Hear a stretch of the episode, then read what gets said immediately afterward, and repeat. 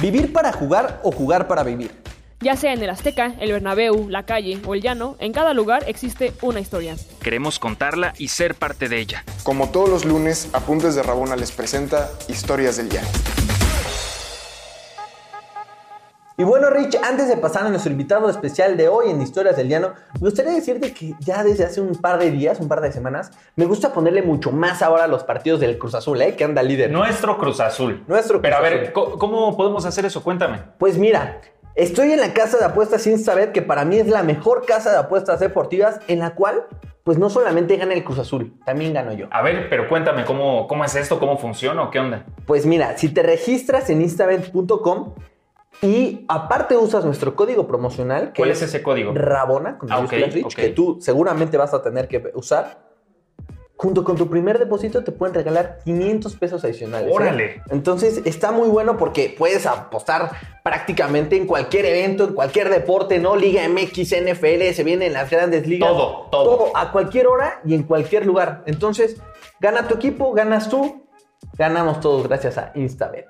Buen lunes amigos, bienvenidos a un capítulo más de Historias del Llano en- aquí en Apuntes de Rabona. Hoy me encuentro sumamente feliz porque un personaje se suma a esta alineación. Bienvenido Omar, ¿cómo estás? Hola, ¿qué tal Ricardo? Muy feliz de estar aquí con, contigo y con nuestro invitado sobre todo. Perfectísimo, pues vamos a darle, entramos de lleno y directo, ¿no? El día de hoy nos encontramos con Paco Gabriel de Anda. ¿Cómo te encuentras Paco? Bienvenido. Muy bien, Ricardo, Omar, un gusto saludarlos y bueno, hasta que se me hizo, ¿no? Porque ya eh, muy platicado, muy platicado, pero no me tocaba estar aquí con ustedes. Bueno, aquí estamos y feliz de la vida de compartir eh, vivencias, experiencias, anécdotas de mi carrera. No, pues contentos, ¿eh? Se nos hizo ambos, de ambos lados, porque nosotros ya también eh, quería- queríamos tenerte por acá y va a ser, ¿qué digo va a ser? Es un honor tener y contar con tu voz. Y pues vamos a entrar eh, con, con una historia en particular, Paco, porque por ahí nos enteramos que fuiste recogebalones en tu paso por la escuelita del América. Y sí, amigos, Paco Gabriel estuvo en el América, al menos en la escuelita, ¿no? ¿Cómo fue esta Sí. vivencia? ¿Cómo fue este acercamiento al fútbol? Esto lo pregunto porque es una ilusión al final vivir desde esta perspectiva eh, tan cerca de tus figuras, ¿no? T- Tal vez no le vayas al equipo en cuestión, pero al final impacta tener a estos futbolistas profesionales delante de ti y por supuesto decirle, aquí está, tomo el balón, o decirle, me tardo un poquito, ¿no? Para dártelo. A ver, cuéntanos, Paco, ¿cómo fue esa experiencia? Bueno, mira, la verdad me siento afortunado. Como niño, no dimensionas. A mí me gustaba jugar fútbol y mi padre me llevó a la escuelita del América, a mi hermano y a mí. Desde muy niños era la categoría dientes de leche, si mal no recuerdo. Órale.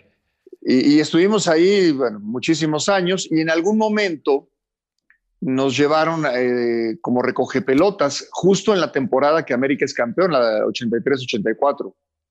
Entonces íbamos todos los partidos de local y era una gran emoción porque desde que te citan, por ejemplo, en el túnel 8 o en el túnel 7 o el 7 bis, eh, y entonces todo el recorrido hasta llegar, para llegar a la cancha tienes que pasar por el, el túnel que te lleva a los vestidores, por los vestidores y luego sales a la cancha. Y ahí te dabas cuenta cuando llegaban los futbolistas y muchas veces te asomabas al vestidor cuando estaban calentando, porque se utilizaba, se, se estilaba calentar en el vestidor. Sí. Los equipos no salían a calentar en la cancha. Era, era una costumbre en el vestidor. No importaba el tamaño del vestidor, ahí calentabas. Entonces los veías y me tocó eh, un equipo pues, de, de puros campeones. Eh, Javier Aguirre, Alfredo Tena, Brailovsky, de los Cobos, Celada, eh, Armando Manso, Vinicio Bravo, etcétera, etcétera.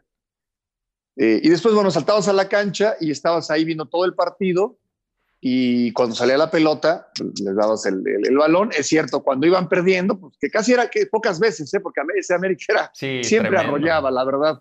Y, y bueno, si iban perdiendo, le dabas rápido el balón y si iban ganando, pues te tardabas un poquito más, porque mucha gente te decía, oye, tranquilo, no hay prisa, vamos ganando, ¿no? Entonces, bueno, vas de alguna manera eh, involucrándote con el lenguaje del- del- de, que se estila en el fútbol.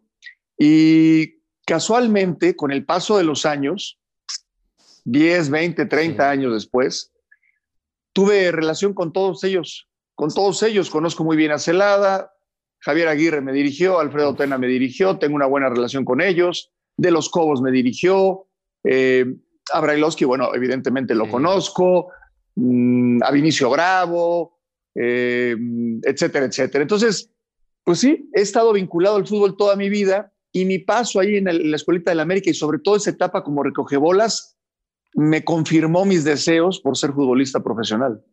Esto que mencionas es precisamente algo de lo que queríamos tocar contigo, que en el caso de Ricardo y yo somos 91 y 92 de, de nacimiento, y pues cuando éramos niños, tu generación fue precisamente de los que veíamos jugar, o sea que desde que tenemos noción eran los jugadores que ya estaban, el, el Matador, Cuauhtémoc, en fin, toda esta generación de, de- de los 90 en, en el fútbol mexicano.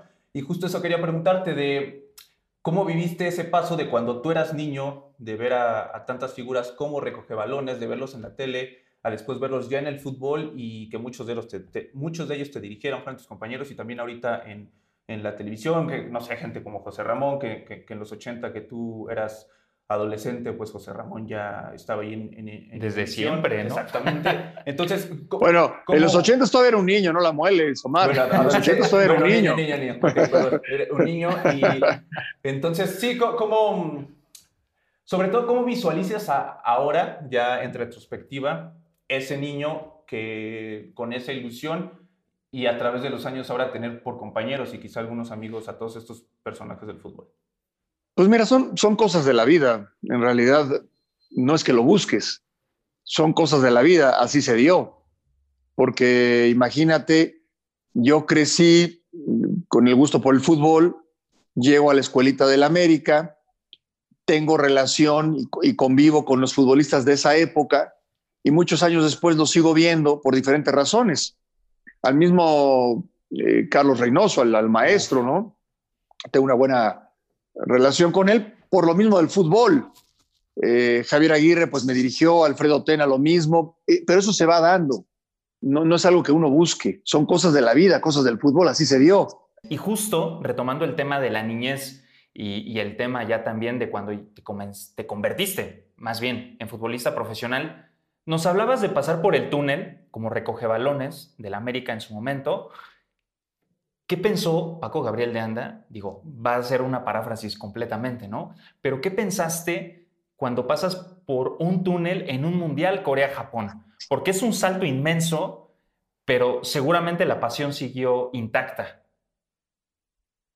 Sí, bueno, por supuesto. A ver, yo tengo una hoja que, que además la guardaba mi madre y yo la llevé previo al Mundial de- del 2002 y la- se la mostré a los jugadores, a mis compañeros, a, a Javier Aguirre, a- estaba Nacho Ambriz, Memo Vázquez en el cuerpo técnico, donde yo decía, porque estaba el Mundial del 82 en esa época, Sí. eh, y entonces te preguntaba el profesor, a ver, anoten una hoja, ¿qué es lo que quieres ser de grande? Y yo puse, quiero ser futbolista y quiero ir a un mundial. Así, quiero ser futbolista y quiero ir a un mundial. Eso fue en el 82, entonces 92, 2002, 20 años después sacó esa hoja y estaba yo en el Mundial de Japón y Corea del Sur. Y recuerdo que Luis Hernández se acercó conmigo y me dijo, ¿sabes qué, Paco? Yo tengo una hoja igual a la tuya. Wow. Yo tengo una hoja igual a la tuya, donde yo también me preguntaron qué quieres ser, yo quiero ser futbolista y quiero ir a un mundial. Entonces, bueno, eh, ¿cuántos niños no lo desearon? Claro. Y le toca a unos cuantos. Pues es afortunado, es la verdad de las cosas. Y cuando estás ahí, en una Copa del Mundo, pues sí, te- lo primero que te viene a la mente es los recuerdos de todo lo que deseaste de niño. Es, es inevitable. Ah, Y así es el fútbol. Eh, afortunadamente, yo pude hacer realidad mi sueño, pude ir a una Copa del Mundo. Entonces, bueno, eh, me tocó esa suerte, porque muchas veces mm, no depende de uno, hay muchas circunstancias en tu entorno, Sí. pero pues sí, fue un sueño que, que afortunadamente lo pude hacer realidad. Pa- parte de las cosas que, repito, yo desde que era niño, te, yo reconocía que te caracterizaban era la personalidad. O sea, de verdad, desde que eres niño ves a ciertos jugadores que, que incluso, no sé, que hasta te pueden dar miedo, ¿no? Cuando, cuando eres niño, de que Te, son- da- te daba miedo Paco Gabriel, No, ¿eh? no, Ya, ya, No ya. espanto, no, no, no, no, no muerdo. No, no, no, no particularmente, pero me, me refiero a que, a que los ves con una entereza diferente, un carácter distinto. Sí. Entonces, en ese sentido, tú en tus distintas facetas y algo que tiene mucho que ver con la personalidad, no solamente el campo, sino el vestidor, que muchas veces comentan que incluso es mucho más importante.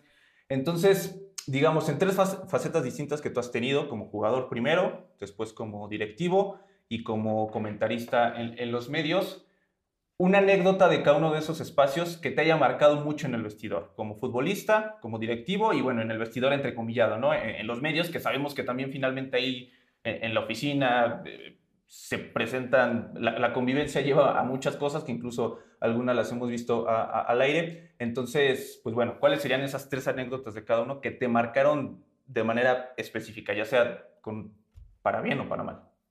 Sí, mira, el vestidor para mí es, sagrado. Sí, y eso, cuando yo hablo, yo, yo muchas veces hablo de la gente de fútbol. La gente de fútbol, y, no tiene que ver con que haya sido futbolista profesional, no, tiene nada que ver con eso, para nada. La gente de fútbol es la gente que está involucrada las 24 horas del día con el fútbol, viendo fútbol o jugando fútbol con los cuates, o yendo a un estadio, o, muchas veces bajando al vestidor. Tú quieres conocer las entrañas de un equipo, baja al vestidor. Baja al vestidor. De nada te sirve si ves a un equipo en el eh, hotel de concentración, el día del partido, en la cancha eh, o en cualquier otro lugar. No, el vestidor. Ahí está. Y tú quieres saber algo de un equipo, habla con el masajista y con el utilero. Tú quieres saber quién se cuida y quién no se cuida, habla con el masajista y con el utilero. Ahora, no te van a decir nada, ¿eh? porque son una tumba, no te van a decir absolutamente nada. Pero te voy a contar una anécdota muy interesante que sucedió en Pachuca. Pachuca tenía la particularidad de que a los patrocinadores, imagino que así será en, muchos equipos, pero en Pachuca te puedo decir que en la liguilla, por ejemplo, eh, todos los patrocinadores, los familiares y demás, les gustaba bajar al vestido. ¿Sí? Y te acostumbrabas tú como futbolista. Te acostumbrabas, muchas veces incómodo, y, porque quieres tu privacidad. Claro. Hay momentos en que no te sientes tan cómodo como en otras ocasiones y quieres estar solo. Eh, y bueno, es inevitable que se acerque un niño con un balón y, lo tienes que firmar, y además con todo el gusto, pero hay veces que quieres tu privacidad. Y recuerdo que hablamos entre, en una liguilla, fue en el 2003, y dijimos, eh, y lo hablamos con el cuerpo técnico y lo hablamos con la, directiva, perfecto, que bajen, pero los que siempre han venido en la temporada. Oh. Si vemos una cara desconocida, no lo vamos a aceptar. Y dicho y hecho, y dicho y hecho, tú ya sabías que venía el señor con su hijo, que representaban a tal marca, y con el balón, pero si vinieron durante todo el torneo, perfecto, bienvenidos en la liguilla. Y bueno, en la liguilla y en la final, sobre todo contra, contra Tigres, hubo gente que se quedó fuera del vestidor porque dijimos, no, es, nunca ha venido, no vino durante toda la temporada, hoy no puede entrar al vestidor, el vestidor es sagrado. Y eran patrocinadores, gente que invierte su dinero y se quedaron afuera y tuvieron que respetar porque las reglas del vestidor son las reglas del vestidor. Y eso lo aprendí desde que yo era bolas. Yo recuerdo ese equipo como calentaba. En el calentamiento, las palabras de aliento, las palabras de motivación y era un vestidor con ese olor a la pomada que te pones oh. antes de saltar al terreno de juego, ¿sí? Un, vestidor futbolero y con una privacidad a prueba de todo, ¿sí? Y eso yo lo trasladé cuando yo era futbolista y con otros compañeros, con Miguel Calero, que en paz descanse, Gabriel Caballero, Beto Rodríguez, Poncho Sosa, los que eran los líderes, y coincidíamos. Y a piedra y lodo, ese vestidor no entraba el que tú no querías que, que, o, el que le prohibías la entrada, ¿no? Eh, son de las cosas que te deja el, fútbol. ¿Y ha, habido alguna ocasión en que, o, más bien, ¿qué, crees que es el principal motivo por, por el que un, un, vestidor se rompa de una manera prácticamente irreparable, al menos para un torneo, para una campaña. cuando, se rompen, cuando se rompen los códigos. Okay. Cuando se rompen los códigos. Mira, esos códigos no están escritos. Esos códigos los vas aprendiendo y los conoces. Y mira, yo tengo que reconocer algo del fútbol, algo que me enseñó el fútbol que no lo he encontrado en ningún otro lado. No importa de dónde vienes, no importa cómo llegaste, no importa tu origen, no importa nada. Cuando tú llegas a un vestidor, tú entras y dices buenos días y cuando te vas, buenas tardes. ¿Sí? O sea, te caiga bien o te caiga mal la gente que está ahí, la lleves bien o la lleves mal, seas titular o seas suplente, tú llegas y saludas y te vas y te despides, siempre. Algo que en otros medios, algo que en otros entornos, en otros ambientes, yo he visto que no sucede. ¿eh? Mucha gente llega, no te llevas bien, no saludas y te vas y no te despides. Bueno, para empezar por ahí, en un vestidor, eso es imposible de que suceda. Y después, lo que se habla en el vestidor, no lo puedes hablar con otra persona. Lo que sucede ahí no lo puedes trasladar a otra persona porque la gente se va a enterar. El vestidor se va a enterar si filtras información y no te la van a perdonar. A mí me sucedió en León, yo como vicepresidente de, León, un jugador, un chico que no estaba de titular, eh, fue al vestidor del equipo rival y les dio la alineación. Uy, no, hombre, no. Bueno, la misma gente del equipo rival me informó. La misma gente, porque se, rompen códigos. Eso, es, eso es inaceptable. Es inaceptable. Y entonces hice una reunión. el partido fue el fin de semana. Hice una reunión el lunes y delante de todos señalé al, jugador. Y le dije, ahora, diles a tus compañeros lo que hiciste. Sí, así es. Y el equipo no te lo perdona. No te lo perdona. Entonces, eh, a los veteranos. Ha cambiado la dinámica. Antes éramos, digamos, habían eh, muchos veteranos y uno o dos jóvenes, ¿sí? Y entonces tenías que llegar al vestidor, casi casi hablarles de usted a los jugadores. Nunca te subías a la cama de masaje, jamás. Y, tú tenías que servir el café, tú tenías que... Es así. Respetar los códigos. Bueno, hoy ha cambiado porque hoy hay muchos jóvenes y hay pocos veteranos. Y cambia la dinámica cambia la dinámica por completo. No, no, antes era respetar los códigos a rajatabla porque habían más veteranos que jóvenes, hoy hay más jóvenes que veteranos. La dinámica ha cambiado. Es distinta, es distinta. Pero los códigos en el vestidor no se pueden romper. No hay forma. El que lo rompe queda fuera. Y si hay dos o tres que lo rompen, bueno, entonces ya hay una confrontación. Y hay una confrontación. Y si el director técnico no pone, no pone orden, el vestidor se lo va a hacer pagar, ¿eh? Tú puedes estar bien con la prensa y puedes estar bien con la afición y con la directiva, pero si no estás bien con el grupo, lo vas a pagar. Y todo lo contrario. La afición te puede silbar, la prensa te puede criticar, la directiva te puede tener en tres y dos, pero si el vestidor está contigo, tienes muchas posibilidades de salir adelante. Esto es tremendo. Y, escucho lo que dice Paco Omar y escucho una determinación, o sea, muy directa. Eh, Ahora me doy cuenta de lo que decías. No, daba miedo de jugador, pero sí te das cuenta de la presencia, por supuesto, más allá de la cuestión física, ¿no? Sí, sin una onda eh, de personalidad. Y justamente en ese tema, Paco, yo quiero preguntarte. Escuché que, cuando tú te retiras del fútbol, rompiste completamente con, con, esa parte justamente de futbolista, sabiendo que ya ibas a otro camino, ¿no? E, eso habla de una determinación, pero realmente, ¿qué tan qué tan sencillo, no quiero decir que fácil, pero qué tan sencillo o qué tan complejo resulta eso para ti, porque es claro que transpiras, desayunas, comes, cenas, todo sobre fútbol. ¿Cómo, cómo es este paso después de la cancha? Porque me preparé, me preparé. Eh, tú te vas dando cuenta, es inevitable, te vas dando cuenta, ya, ya no te alcanza, ya no te recuperas igual que antes, antes eh, de joven terminas un partido y, al día siguiente ya estás listo, ya te recuperaste. Van pasando los años y ya no, ya pasa un día, ya dos días, tres días, para el próximo partido no te has recuperado. Eh, muchas veces de joven pasaban 90 minutos y, podías jugar otro partido. Pasan los años y ya el minuto 60, 70 ya, ya las piernas ya no te responden. Te vas dando cuenta, la, misma gente te va gritando, te va, pues es, la verdad, es la verdad, ¿no? ya retírate, viejito. Este, los, los compañeros en el vestidor te empiezan a hacer bromas cada vez más pesadas. Eh, los propios utileros que antes te boleaban los zapatos de manera perfecta, eh, bueno, ves que ahora se los bolean mejor a otros y tus zapatos los dejan al último. Es así. Detalles. Te vas, te vas dando cuenta, claro, te vas dando cuenta y, el futbolista se da cuenta de eso. Yo me fui preparando eh, y además tuve la posibilidad de jugar seis meses más yo me retiré en, Santos, yo regresé a Santos a retirarme. y, era un torneo que estábamos jugando el, eh, por no descender. Y, a mí me solicitaron seis, o sea, que me quedara seis meses más, yo encantado. Y en esos seis meses me fui preparando para, el, para decir adiós. Entonces, cuando llegó el momento, no me pesó. Yo cumplí con todos mis objetivos, de acuerdo a mis posibilidades y de acuerdo a mis sueños.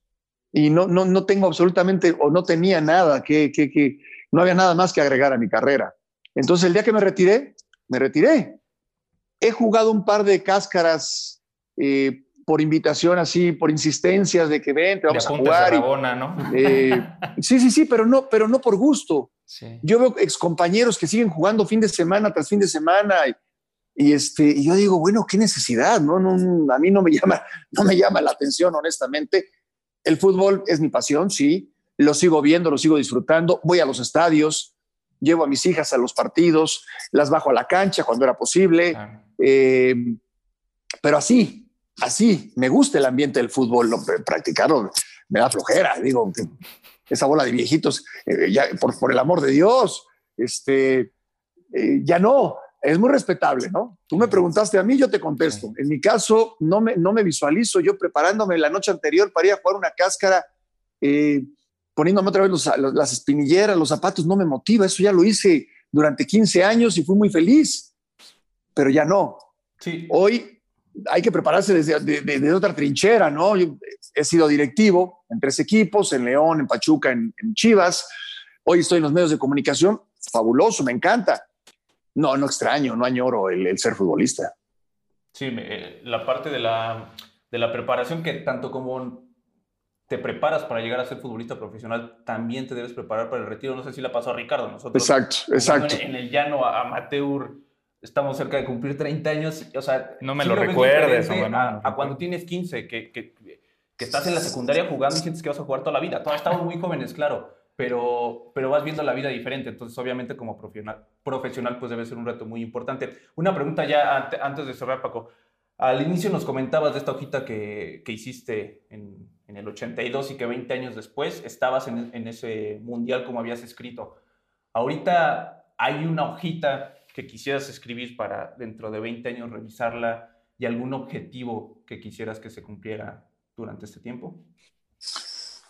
Pues ya pasa más por un tema familiar, ya no un tema personal.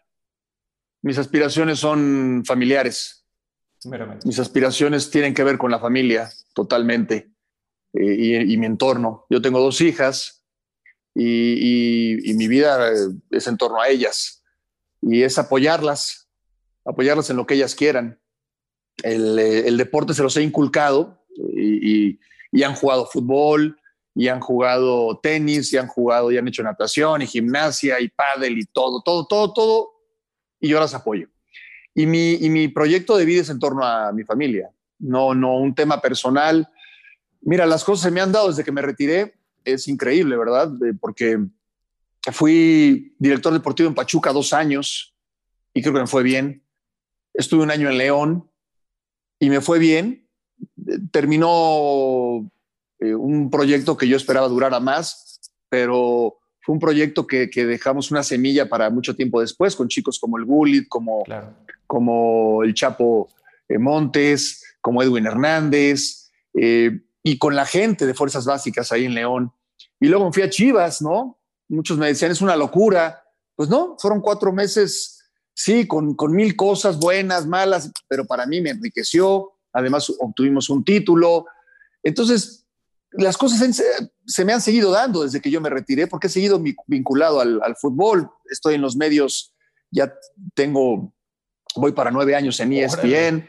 Eh, entonces, bueno, en particular y respondiendo a tu pregunta, no tengo un proyecto o una, esa hojita en un tema personal, más bien es en un tema familiar. Hoy me ocupo de todo lo que tiene que ver con mi familia, que no es un tema menor no es un tema menor. Eh, una ilusión personal, pues es ser, feliz con mi familia y con lo que, en este caso, con lo, que mis hijas quieran lograr y, y, lo que yo pueda aportarles y lo que yo pueda apoyarlas. El fútbol siempre va a ser mi pasión hasta el último día de mi vida, pero han habido ofertas, y lo puedo decir sin problema, de Pumas en su momento para regresar como director deportivo, con Atlas, eh, con Querétaro, y no las acepté, les di las gracias porque tengo otras prioridades en la vida. Entonces, voy viviendo día a día. Hoy esa hojita no, no, no tiene que ver con un tema personal, sino más bien con un tema familiar y, tiene que ver con, con la alegría y la felicidad de que al final a eso venimos a esta vida, ¿no?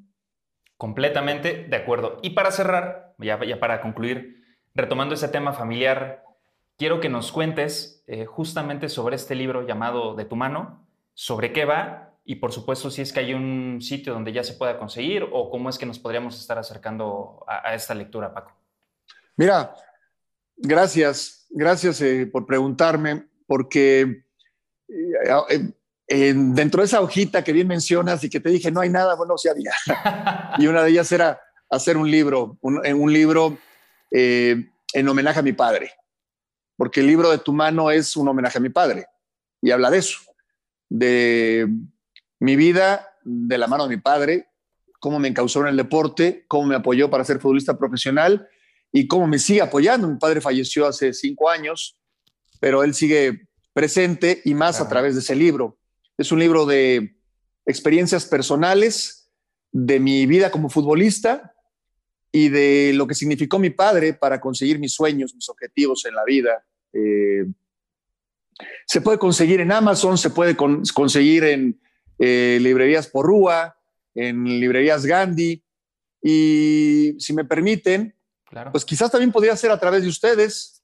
Por supuesto. Yo les voy a dar unos libros a ustedes, que te parecen 10 libros, Perfecto. y ustedes lo pueden manejar de acuerdo como ustedes consideren para que la gente a través de ustedes los pueda conseguir.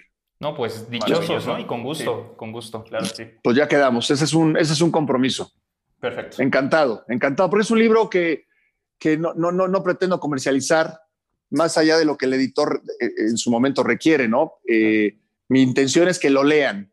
Eh, lo ha leído mucha gente, se han identificado mucho con él eh, y ahora también para sus hijos, porque es una experiencia de vida más allá de- del tema profesional, no entro en detalles de, de futbolísticos ni tácticos, ni mucho menos, sino es más bien la historia de un niño que quiso ser futbolista y que del apoyo de su padre y lo que significa ese apoyo pudo conseguir sus sueños y, y- y bueno, está bastante interesante, creo yo.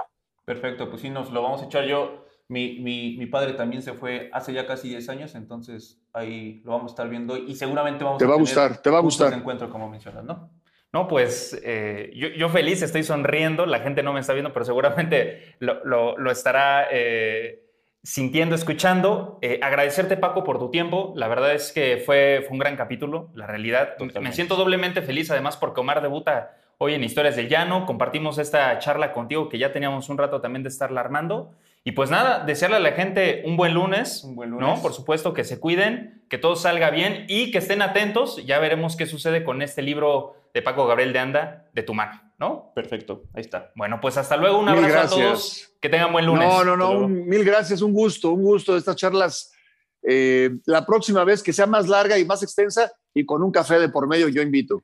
Que así sea, ¿eh? Bienvenido, Ya por está, favor. está, bueno, pues un abrazo. Dale. Hasta pronto a Igualmente, todos. un abrazo Chao. a la distancia, gracias. ¿Quieres más historias? Síguenos en todas nuestras redes sociales como Apuntes de Rabona para ver el mundo desde el futuro.